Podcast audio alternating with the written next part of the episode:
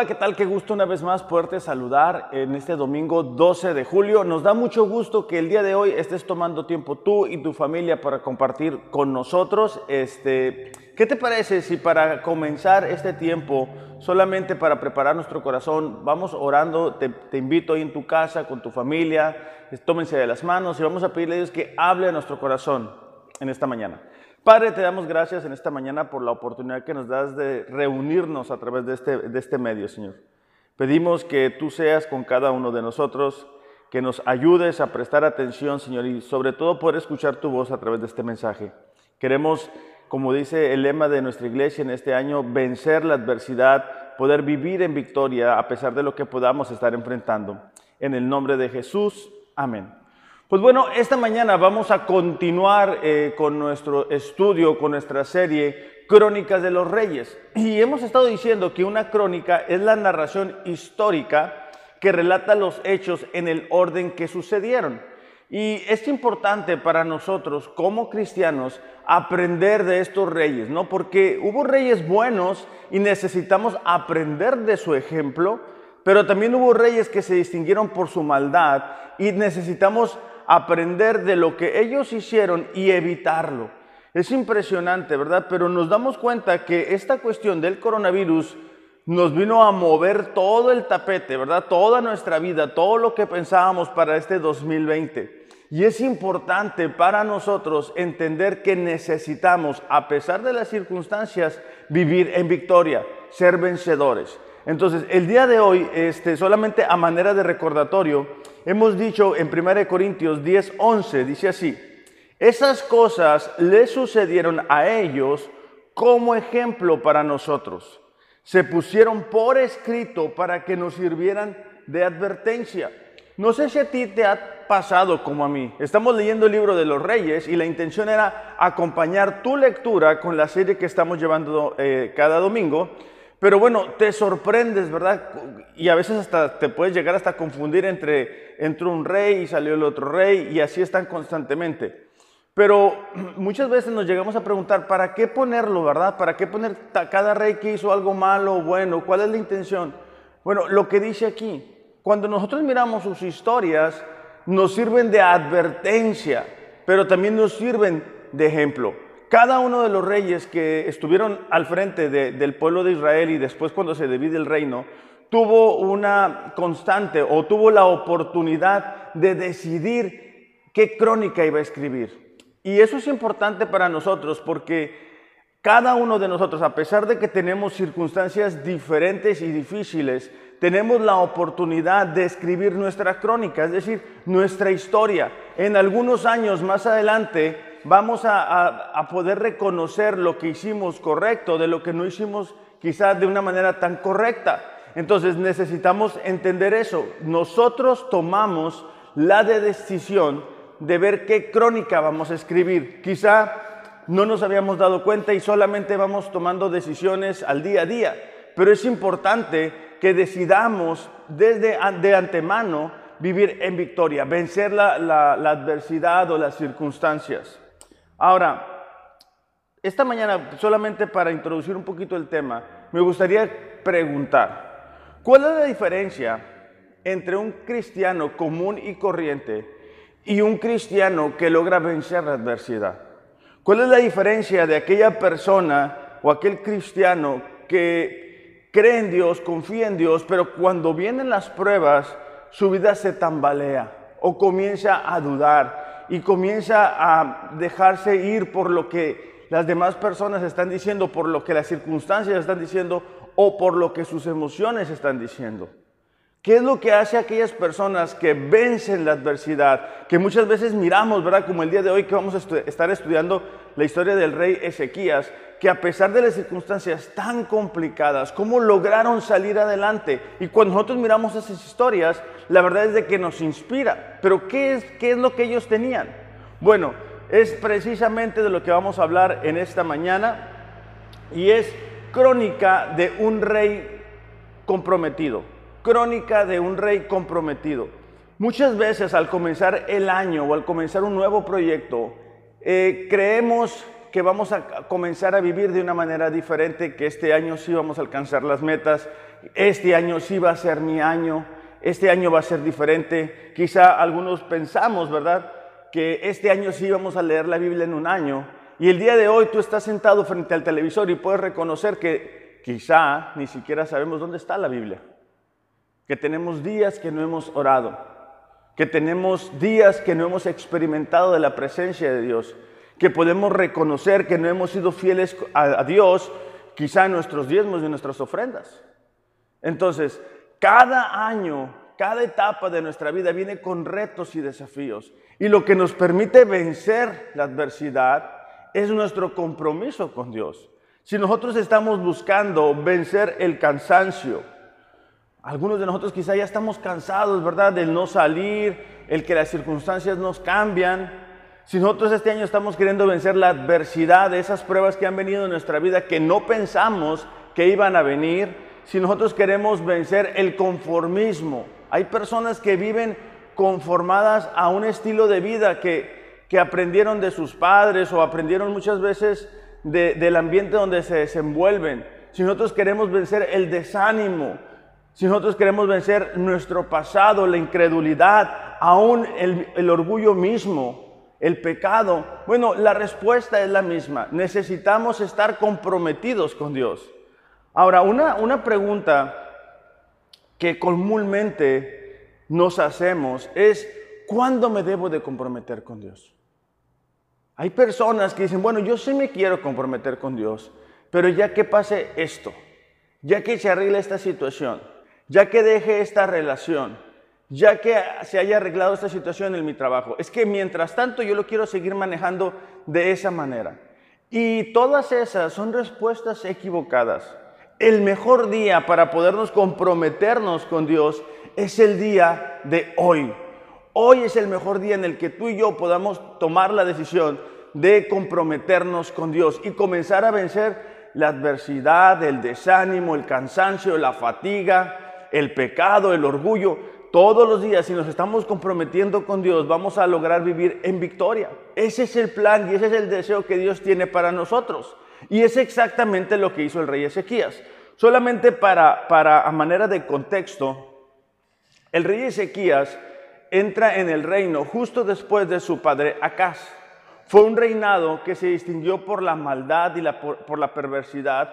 El rey Acaz llegó al punto de llevar a la nación entera de Judá a la idolatría. Dentro de todas las maldades que él hizo, este, él llevó a un hijo y lo sacrificó en sacrificio delante de un Dios que había adquirido.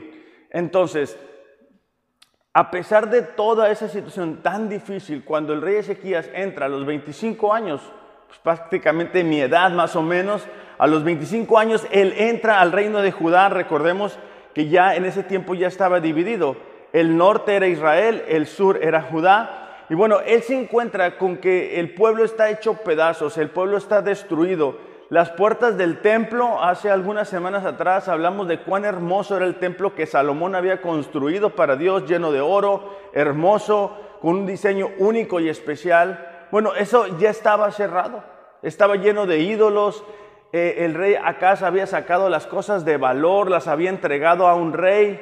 Bueno, la situación en el contexto en el que Ezequías entra a comenzar a reinar es un desastre.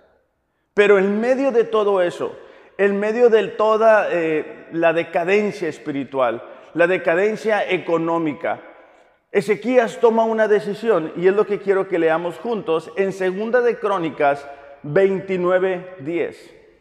Segunda de Crónicas 29:10 dice así: Ahora dice, he decidido en mi corazón hacer un pacto con el Señor, Dios de Israel, para que el ardor de su ira se aparte de nosotros. En medio de lo que estaban viviendo, Ezequías dice, ¿sabes qué? La manera en que podemos salir de las circunstancias en las que nos encontramos es a través de un compromiso con Dios. Él lo decidió en su corazón, pero él no se esperó a que pasaran años. Él no se esperó a que todo se arreglara. Él no se esperó a no sentir vergüenza o culpa. Él dijo, el día de hoy es en el que yo me levanto y decido en mi corazón comprometerme con Dios. No eran las cosas favorables, el reino, te digo, estaba bastante golpeado, pero eso le permitió a él experimentar de la bendición de parte de Dios. Eso fue la primera decisión que él tomó que le ayudó a vivir en victoria, en salir vencedor. Segunda de, Reyes, capítulo 18, versículos del 5 al 7, nos van a ayudar en esta mañana a ver en qué consiste el comprometernos con Dios. Porque quizá a ti te ha pasado que dices, bueno, me voy a comprometer con Dios. Este año va a ser mi año o a partir de esta situación ahora sí le voy a echar ganas, pero no logramos llevarlo a cabo. Y es que quizá no entendemos en qué consiste el comprometernos con Dios. Y el día de hoy vamos a mirar tres puntos que vamos a, tomar de, de, este texto que está en Segunda de Reyes capítulo 18 versículos 5 al 7. Dice así, Ezequías confiaba en el Señor Dios de Israel. No hubo nadie como él entre todos los reyes de Judá, ni antes ni después de él. Permaneció fiel al Señor en todo y obedeció cuidadosamente todos los mandamientos que el Señor le había mandado a Moisés. Por eso el Señor estaba con él y Ezequías tuvo éxito en todo lo que hizo. Eh, en estos dos versículos nos podemos dar cuenta de qué fue lo que le permitió a Ezequías llevar a cabo su compromiso con Dios. Recordemos una vez más, la situación a nivel nacional es muy triste, es muy oscura, no hay esperanza. Pero en medio de todo eso, él decide confiar en Dios. En medio de todo eso, él decide ser fiel a Dios. Y en medio de todo eso, él decide obedecer a Dios. Esas son las tres características o los tres elementos que nosotros necesitamos para vivir comprometidos con Dios. Entonces, es lo que vamos a mirar en esta mañana, porque el, primer paso o el primer elemento para un compromiso con Dios es poder confiar en Dios. Si estás tomando notas o si quieres tomarle una fotografía a la imagen, ¿verdad? Para que no se te pasen los puntos, es poder confiar en Dios. En medio de lo que estaba viviendo Ezequías y el reino de Judá, Ezequías no renegó, Ezequías no se molestó con Dios, no culpó a Dios, no, no, no se enoja con la gente. Ezequías, en medio de la adversidad, lo que él decide es confiar en Dios. Y es que nos vamos a dar cuenta que la oportunidad de confiar en Dios no sucede comúnmente en situaciones favorables, sino en situaciones adversas. Es decir, si nosotros vamos a tomar la decisión que Ezequías tomó, para poder confiar en Dios, necesitamos creer que lo que Él dice es verdad, aun cuando las circunstancias son adversas. Creo que esta prueba del coronavirus nos ha mostrado a muchos realmente si estamos confiando en Dios o no. Nuestra realidad, nuestro día a día se movió, se transformó, se cambió. Y podemos darnos cuenta si realmente estamos creyendo lo que Él dijo a través de su palabra podemos darnos cuenta si nuestra confianza estaba totalmente puesta en Dios en momentos de adversidad. Porque confiar en Dios implica creer que en lo que Él dice y actuar en consecuencia de su palabra. Te voy a repetir eso. Creer en lo que Él dice y actuar en consecuencia de su palabra. Eso es realmente confiar. Muchas veces creemos que confiar es solamente creer que Él existe. Pero bueno, eso lo hace cualquiera, o sea, al, ver el, mundo, al ver las galaxias, las estrellas, asumimos que hay un creador. Pero el poder creer que lo que Él dice es verdad, eso es lo que nos permite confiar en Dios. Ezequías conocía la palabra de Dios y él se da cuenta que a pesar de lo que podrían estar viviendo o experimentando a nivel nacional, Dios seguía siendo digno de confianza. Santiago capítulo 1, versículo 22 dice así, no solo escuchen la palabra de Dios, tienen que ponerla en práctica. De lo contrario, solamente se engañan a sí mismos. Pues si escuchas la palabra pero no la obedeces, sería como ver tu cara en un espejo. Te ves a ti mismo, luego te alejas y te olvidas cómo eres. Versículo 25 dice, pero si miras atentamente en la ley perfecta que te hace libre, es decir, la Biblia, la palabra de Dios, y la pones en práctica y no olvidas lo que escuchaste, entonces dice, Dios te bendecirá por tu obediencia. O sea, no basta únicamente con el tener el conocimiento de la palabra de Dios. No, no basta únicamente con que abramos la palabra, leamos algo y cerremos la Biblia y nos vayamos. Para poder experimentar de la bendición de Dios, para poder decir que estamos confiando, que creemos en lo que Dios dice, necesitamos tomar el principio y llevarlo a la práctica. Ezequías, como te digo, estaba enfrentando las consecuencias de los pecados de su padre, Acaz. Fueron 16 años en los cuales eh, este rey, antes de, de Ezequías, llevó a una nación entera a la idolatría. Era una nación que había estado batallando constantemente porque con gran frecuencia se entregaban a los ídolos. Después de que el reino, como te decía hace unos momentos, se había dividido entre el reino del norte, el reino de Israel y el reino del sur de Judá, habían pasado aproximadamente más de 200 años. Ezequías era el rey número 13 desde que se dividió el reino. Y había sido muy difícil para Judá el no entregarse a la idolatría. Entonces, ahora para Ezequías llegar y mirar la condición de su nación y poder decir, bueno, en medio de este caos, en medio de esta idolatría, la respuesta es confiar en Dios. No debió haber sido nada sencillo.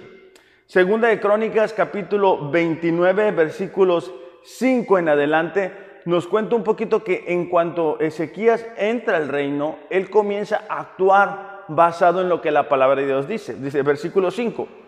Les dijo, levitas, escúchenme, purifíquense ustedes y purifiquen el templo del Señor, Dios de sus antepasados. Quiten del santuario todos los objetos contaminados Nuestros pasados fueron infieles e hicieron lo malo a los ojos del Señor nuestro Dios. Abandonaron al Señor y el lugar donde Él habita y le dieron la espalda. Fíjate, e-, e-, Ezequías, a pesar de que estaba entrando al reino, rápidamente pudo hacer un diagnóstico de la condición de la nación. Él dice, ¿sabes qué? La razón por la que estamos así es porque no hemos confiado en Dios. Dice que abandonaron a Dios le dieron la espalda, hicieron lo malo.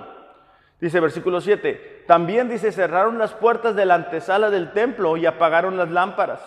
Dejaron de quemar incienso y de presentar ofrendas quemadas en el santuario del Dios de Israel. Es decir, el templo, eh, eh, el rey Acaz se encargó de cerrarlo.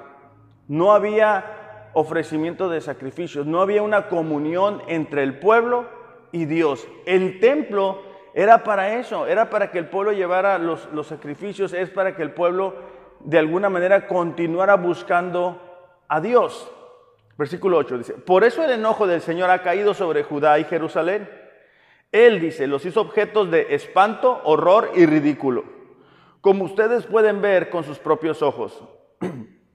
Debido a eso, nuestros padres murieron en batalla y nuestros hijos, hijas y esposas fueron capturados. Ahí, en ese contexto, es que Ezequías expresa lo que te leí al principio. O sea, en medio de la condición, ¿verdad? Tan difícil, él dice en el versículo 10, pero ahora haré un pacto con el Señor, Dios de Israel, para que su ira feroz se aparte de nosotros.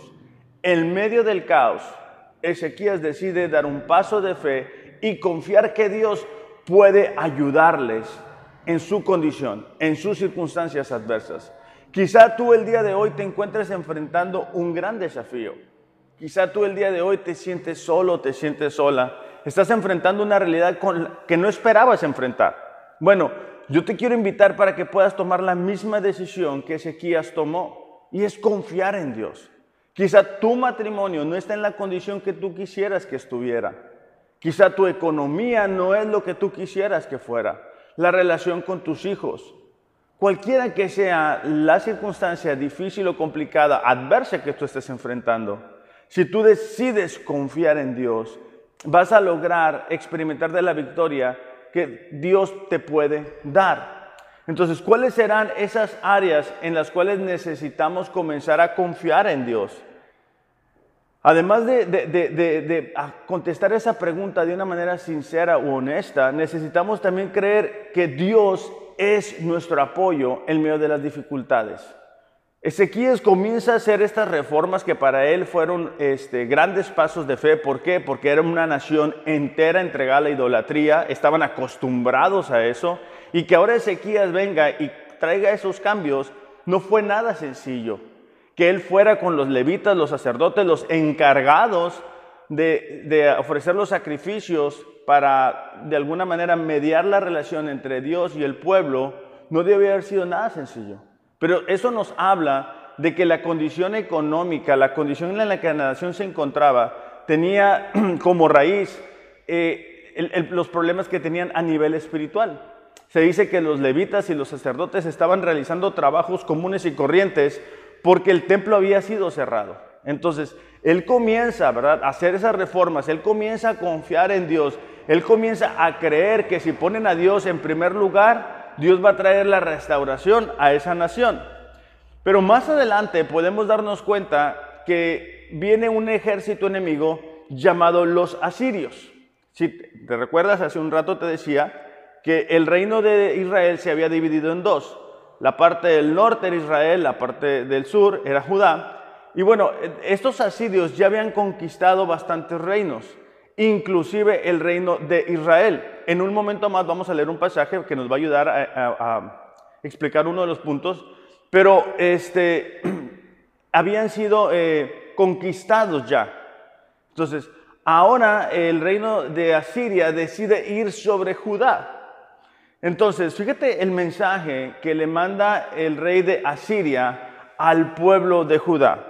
Según de Reyes eh, capítulo 18, versículos 30 y 32. Dice, no permitan que los haga confiar en el Señor diciéndoles, con toda seguridad el Señor nos librará. Esta ciudad nunca caerá en manos del rey asirio. No escuchen a Ezequías cuando trate de engañarlos al decir, el Señor los librará. Básicamente estos mensajeros que habían venido al pueblo de Judá estaban diciendo, no permitan que Ezequiel les diga que Dios les va a ayudar. No permitan que Ezequiel les diga que Dios va a escuchar sus oraciones. No permitas que te hagan falsas ilusiones. Si nos damos cuenta, no es muy diferente a lo que tú y yo de vez en cuando escuchamos que el enemigo nos dice al oído. En medio de lo que estamos enfrentando, quizá a ti te ha pasado, ¿verdad? Que escuchas, que dices, que nunca vas a salir adelante. Siempre vas a estar solo, siempre vas a estar sola. Tienes que acostumbrarte a vivir como estás viviendo el día de hoy. No sueñes en poder dejar este hábito o esa adicción. No sueñes en poder dejar esta o aquella relación. Y, lo que el enemigo está buscando es que tú y yo dejemos de confiar en Dios, que tú y yo dejemos de tener esperanza. Pero ese no es el plan de Dios. Nosotros como cristianos necesitamos a recordar todos los días que vivimos por fe, no por vista. No sé, aquellas personas que se cambiaron con nosotros de, como le decíamos, de Egipto para acá, bueno, para los que no nos conocen, del local que teníamos antes a este lugar. Y cuando llegamos, pues la verdad es de que el lugar no estaba muy, muy bonito, pero con el trabajo de todos, con la, con la ayuda de todos, hemos logrado ir avanzando y bueno, cada día, ahora que regresemos, se van a seguir dando cuenta, hemos seguido trabajando para que esté la iglesia más bonita. Pero nos podemos dar cuenta que cuando confiamos en Dios, los resultados vienen a nuestras vidas. Entonces, el reino de Asiria lo que básicamente quería es de que ellos no confiaran en Dios y rindieran sus vidas, que rindieran sus voluntades, que rindieran sus futuros. Y eso como cristianos no debe de sucedernos a nosotros. Esta mañana yo te quiero invitar, no dejes que el desánimo te tumbe, no dejes que el cansancio te, te limite, no te conformes con menos, no te conformes a tu vida y la vida de tu familia, algo que no que está fuera de la voluntad de Dios. Al contrario, hoy es un buen día para que tú y yo podamos confiar en Dios, que podamos decir, ¿sabes qué, Señor? Tu palabra lo dice y para mí eso es lo suficiente. Voy a empezar a dar pasos de fe. Eso es lo que Ezequías está haciendo, pero lógicamente Bueno, viene la adversidad y no únicamente el, rey de Asiria envía a estas personas, sino que después, en aquel tiempo no se usaba todavía el Facebook, ¿verdad? El Messenger, el WhatsApp, le manda una carta con amenazas para intimidar al rey Ezequías. El rey de Asiria quería intimidar, ponerle miedo a sus enemigos y con Ezequías no era diferente. Fíjate eh, lo que hace Ezequías y es lo que tú y yo necesitamos hacer cuando sentimos miedo, cuando sentimos inseguridad, cuando experimentamos incertidumbre. Segunda de Reyes, capítulo 19, versículos 15 y 17 dice, Ezequías tomó la carta, la carta que el rey de Asiria le envió, y la leyó. Luego fue al templo y extendió la carta delante de Dios. Oró diciendo, Dios de Israel dice, tú tienes tu trono sobre los querubines, tú eres el único Dios de todos los reinos de la tierra, tú eres el creador del cielo y de la tierra. Préstanos atención, dice. Mira, dice, lo que nos está sucediendo. Ahora dice, oh Señor nuestro, rescátanos de su poder. Así todos los reinos de la tierra sabrán que solo tú, oh Señor, eres Dios. La razón por la que Ezequías estaba yendo con esta carta delante de Dios es porque estaba confiando en Dios. La razón por la cual él no se echó a llorar de una manera desesperada y se quedó solo es porque él sabía que había una respuesta en Dios. Como cristianos, nosotros en, en la situación que nos encontramos viviendo el día de hoy, tenemos el mismo Dios. Podemos ir a Dios y decirle, Señor, eso es lo que está pasando con mi vida. Así me estoy sintiendo, Señor. Ayúdame, por favor. Me gusta que la oración de Ezequías es sincera y sabes que rescátanos, Dios. Estas personas vienen a nosotros, nos quieren intimidar. Y es lo mismo que el enemigo quiere hacer con la vida de cada cristiano. La Biblia dice, ¿verdad? Eh, eh, su enemigo es como un león rugente buscando a quien devorar. Y él no se queda lleno. Él busca destruir cristianos. Entonces, en esta mañana yo te invito, levántate. O sea, vamos a confiando en Dios, vamos haciendo un compromiso con Dios. Dice que confiar en Dios es depender de Él en todas las áreas de nuestra vida.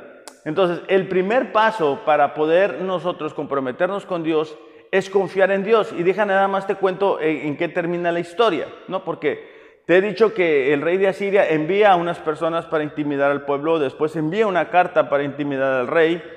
Y vamos a ver cuál es la respuesta a la oración que Ezequías levantó. Versículo 35 al 37 dice, esa noche el ángel del Señor fue al campamento asirio y mató a 185 mil soldados. 185 mil soldados en un abrir y cerrar de ojos. Cuando los asirios que sobrevivieron se despertaron a la mañana siguiente, encontraron cadáveres por todos lados. Lo que para nosotros es imposible, para Dios no únicamente es posible, sino que es fácil de hacer. Lo que nosotros necesitamos hacer es confiar en Dios. Lo que Dios puede hacer cuando una persona decide levantarse y creer en Él, solamente Él lo sabe. Aquellas personas que hemos decidido confiar en Dios, podemos sorprendernos, ¿verdad? De cómo Él va abriendo las puertas para que nosotros podamos seguir avanzando. Entonces, el primer paso para que nuestro compromiso con Dios se mantenga a pesar de las circunstancias, a pesar de las adversidades, es confiar en Dios. El segundo paso es permanecer fiel al Señor. Segunda de Reyes 18, eh, versículo 6 dice así, bueno, ya leímos que confió en Dios, pero dice, permaneció fiel al Señor en todo. Permaneció fiel a Dios en todo. La palabra permanecer es mantener es mantenerse sin cambios en un determinado estado, condición o situación. Es decir, permanecer es mantenernos sin cambios, sin importar la situación o la condición. Y el ser fiel, dice, es una persona que es firme y constante en sus afectos, convicciones y actos. que cumple con sus obligaciones y compromisos hacia alguien. Es alguien que es leal o apegado, ¿verdad? Y que no defrauda la confianza puesta en él. Ezequías no únicamente confía en Dios, sino que permanece fiel a Dios. Y de esto de lo que nos habla es del el proceso. Porque Judá había estado entregado a la idolatría. Reyes habían ido y venido, ¿verdad? Y en su mayoría habían sido reyes que eh, habían llevado a la nación por la dirección equivocada. Ahora Ezequías viene y confía en Dios, pero ¿cuántos saben que Roma no se construyó en un día, verdad? Bueno, al menos ese es un dicho que mi mamá me dice para ilustrar que las cosas no cambian así como a veces nosotros quisiéramos, sino que es un proceso, es un día a día. Entonces, algo que nos puede desanimar es que cuando confiamos en Dios, las cosas a veces tardan en un proceso. Y ahí es donde nosotros necesitamos seguir siendo fieles a Dios. Todos conocemos, o la mayoría de nosotros conocemos a personas que en algún momento de crisis o de dificultad fueron a Dios, confiaron en Dios, le pidieron por su intervención. Dios viene y responde pero después ya no los vemos aquí. O ya no los vemos comprometidos con Dios. ¿Por qué? Porque no lograron ser fieles, no lograron mantener sus convicciones, no lograron seguir adelante. Entonces, el cristianismo es un estilo de vida, o sea, no es una relación de miércoles y domingos. Es un estilo de vida donde todos los días buscamos que ser leales a Dios, estar apegados a Él. Santiago 1.8 dice, el hombre de doble ánimo es inconstante en todos sus caminos. Una persona que es inconstante es alguien en quien no se puede confiar. A veces sí, a veces no, a veces confía en Dios, a veces no confía, a veces obedece a Dios, a veces no obedece a Dios, a veces viene la iglesia, a veces no viene, y ahí está esa inconstancia eterna. Pero nosotros como cristianos necesitamos, ¿verdad?, mantener esa fidelidad. ¿Por qué? Porque a lo largo de la vida cristiana, a lo largo de este proceso, vamos a encontrar situaciones como las que enfrentó Ezequías, un momento de desgracia, un momento de dificultad, un momento donde las circunstancias no son las que nosotros quisiéramos vivir. También vamos a enfrentar la tentación, la tentación de desobedecer a Dios, la tentación de hacer las cosas a nuestra manera, la tentación de fallarle a Dios. Y eso prueba nuestra fidelidad a Dios. Proverbios 26 dice así, muchos se dicen ser fieles, muchos. Y luego hace una pregunta, pero ¿quién podrá encontrar uno realmente digno de confianza? A ver, si hacemos una pausa en esta mañana, y tú puedes contestar esta pregunta a manera personal. Tú pudieras decir que eres una persona digna de confianza de Dios. Tú puedes decir que lo que Dios te ha dado, lo que Dios te ha entregado, tú le has, sido fiel a Dios. Porque lo más importante que Dios nos ha entregado es la salvación. Es la posibilidad de tener una relación con Él. Y si no estamos siendo fieles con eso, ¿cómo Dios nos, va a añadir otras cosas? Entonces, parte del proceso es la tentación, son los momentos de desgracia, son los momentos de prueba, ¿verdad? Cuando vienen esas adversidades como lo que estamos viendo el día de hoy con el coronavirus. Pero también hay momentos en los cuales todo va bien, en los momentos de abundancia, en el momento en que eh, parece que todo nos está saliendo bien, ahí también se tiene que probar nuestra fidelidad. Vuelvo a lo mismo, lo que Dios nos ofrece no es una relación de miércoles y domingo. Lo que Dios nos ofrece es una relación de 365 días al año. Es de todos los días. Entonces necesitamos confiar en Dios durante el proceso, ser fieles a Dios durante el proceso. Eso es lo que Ezequías hizo. Él comenzó a hacer las reformas en Judá. Él empezó a cambiar. Él empezó a tumbar los, santuarios paganos. Él comenzó a limpiar la ciudad. Él comenzó a abrir las puertas del templo. Él comenzó a buscar que el pueblo de Dios se avivara y le buscara a Dios. Pero eso fue un día y un proceso que tomó todo esto. Gálatas capítulo 6, versículo 9 dice así. Así que no nos cansemos de hacer el bien, porque a su debido tiempo cosecharemos numerosas bendiciones si no nos damos por vencidos. Entonces, ahí yo te quiero invitar una vez más, ¿verdad? A lo mejor el día de hoy tú ya te sientes cansado, te sientes cansado y dices que las cosas no están cambiando. Hay que perseverar, hay que seguir buscando a Dios, hay que seguir manteniéndonos fieles, hay que seguir creyendo que Dios está en control de nuestras vidas. Si no hemos sido este, constantes, hoy es un buen día para que podamos comenzar a ser fieles a Dios. No importa la circunstancia, no importa nuestra realidad, cada uno de nosotros tiene la posibilidad de escribir una crónica, una historia que el día de mañana le podemos contar a alguien. Cuando empezó la, cuestión del, coronavirus, yo estaba platicando con una persona. Yo le decía, mira, tú tienes una gran oportunidad, al igual que todos, ¿no? Pero yo estaba platicando con él. Porque tú puedes decirle a tus hijos cómo enfrentaste la situación del coronavirus. Tú puedes decirle, ¿sabes qué? Yo hice esto, esto, esto, y de esa manera ayudarlos a creer y confiar en Dios. Pero también estás en la situación en la cual si tú no confías en Dios, si tú no crees en Dios, te vas a encontrar con un problema el día de mañana, que tú le tengas que platicar cómo enfrentaste el coronavirus, ¿verdad? Entonces, de la misma forma, cada uno de nosotros decide, ¿verdad? ¿Qué historia va a contarle a su familia? ¿Qué hacemos con lo que Dios nos ha entregado ya? ¿Qué hacemos con nuestra realidad?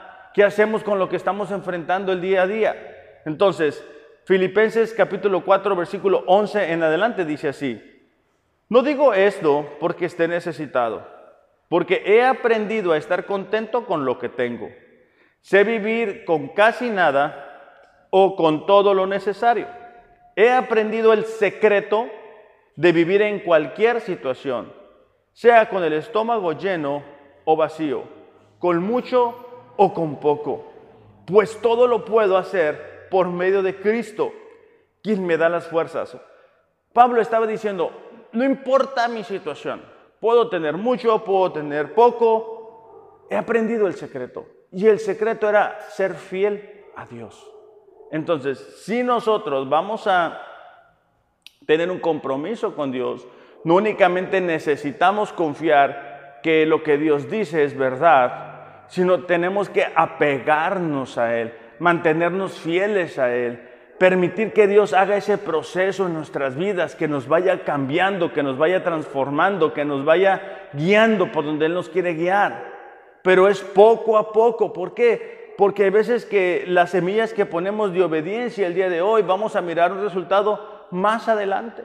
Yo me acuerdo cuando me acerqué a Dios, este, bueno, para mí fue un poquito difícil porque yo había vivido una, vida eh, desenfrenada, equivocada. Y cuando yo hablaba con nuestro pastor Guti, yo le decía, Guti, es que no me la acabo. O sea, no me la acabo con cosas por aquí, cosas por allá. Pero él me dijo una gran verdad y es que eran las consecuencias de mi desobediencia. Entonces, no podemos, ¿verdad? Buscar salirnos sin las consecuencias. Dios en su misericordia, perdón, nos puede ayudar, pero es parte del aprendizaje. Ahora, no busquemos a Dios únicamente cuando tengamos un problema. No buscamos a Dios únicamente una vez a la semana. Busquémoslo todos los días. Busquemos serle fieles con lo que pensamos, con lo que decimos, con lo que vemos, entonces, y de esa con lo que tenemos, y de esa manera vamos a poder que vencer el cansancio, vencer las limitaciones, porque cuando dice la Biblia, ¿verdad? Que Dios busca un corazón comprometido con Él y que Él le va a bendecir. Entonces, cuando nosotros actuamos de esa manera, viene la bendición de parte de Dios y eso afirma nuestra confianza. Entonces es como un ciclo. Y dentro de este mismo ciclo y de esta, eh, el tercer elemento que debe de tener nuestro compromiso es la obediencia. Segunda de Reyes capítulo 18, versículo 6 eh, dice así, permaneció fiel al Señor en todo, dice. y obedeció cuidadosamente todos los mandatos que el Señor le había dado a Moisés. Por eso el Señor estaba con él y Ezequías tuvo éxito en todo lo que hizo. La obediencia es la característica principal cuando hay éxito. Cuando tú miras a un cristiano que está teniendo éxito, que está siendo bendecido, te aseguro que detrás de eso está la obediencia. Al principio te comentaba que el reino estaba dividido, ¿verdad? El reino del norte era Israel, el reino del sur era Judá. Entonces, en 2 de Reyes, capítulo 18, versículo 11 y 12, nos va a contar por qué el reino del norte había sido conquistado por los asirios. Te comentaba, ¿verdad?, que esa parte de arriba, esa parte del norte había sido conquistado por los asirios. Pero ¿por qué? Fíjate, vamos a leer. En ese tiempo, el rey Asiria desterró a los israelitas a Asiria, si el reino del norte, pues ellos, dice, se negaron a escuchar al Señor su Dios y obedecerlo. En cambio, violaron su pacto, es decir, todas las leyes que Moisés, siervo del Señor, les había ordenado que obedecieran. El reino de Asiria pudo conquistar al reino del norte porque ellos habían sido desobedientes a Dios. Ellos habían buscado hacer sus propios ídolos, sus propios dioses. Y como consecuencia, Dios retira su respaldo del reino del norte. Él se hace a un lado para que ellos se den cuenta que cuando son desobedientes con Dios, vendrán consecuencias. De la misma forma, cuando nosotros obedecemos a Dios, vienen consecuencias, pero obviamente son buenas consecuencias. Entonces, eh, Ezequías se da cuenta de todo eso y es por eso que cuando él entra al reinar, él comienza estas reformas religiosas porque él se da cuenta que el resultado de todo este caos por, por la nación es que se habían olvidado de Dios, es que tienen el templo cerrado, es que había ídolos por todos lados y él comienza a hacer esos cambios. Los levitas no estaban haciendo sus funciones, no había sacrificios, no se estaba celebrando la Pascua, es decir, eh, cuando celebraban que Dios los había liberado de Egipto, él se da cuenta que la condición está así porque espiritualmente estaban muertos. Entonces él comienza a hacer estos cambios, él comienza a obedecer todos los mandatos. Segunda de Reyes capítulo 18 versículo 4 dice así, él quitó los santuarios paganos, destrozó las columnas sagradas y derribó los postes dedicados a la diosa Acera. No únicamente eso, Segunda de Crónicas 29, 3 dice, Ezequías reabrió las puertas del templo del Señor y las reparó. Recordemos que su padre Acaz había cerrado el templo, lo había saqueado, había entregado el oro que estaba dentro a, reyes que venían a atacarlos.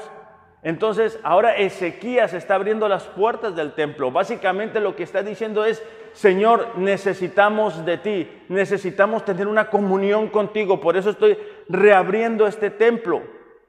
Aquellos que nos han seguido, ¿verdad? Los últimos domingos, recordemos que cuando Salomón, el hijo de David, dedicó este templo, él hizo una oración y él dijo, Señor, tú mirarás hacia este templo y escucharás las oraciones que tu pueblo haga.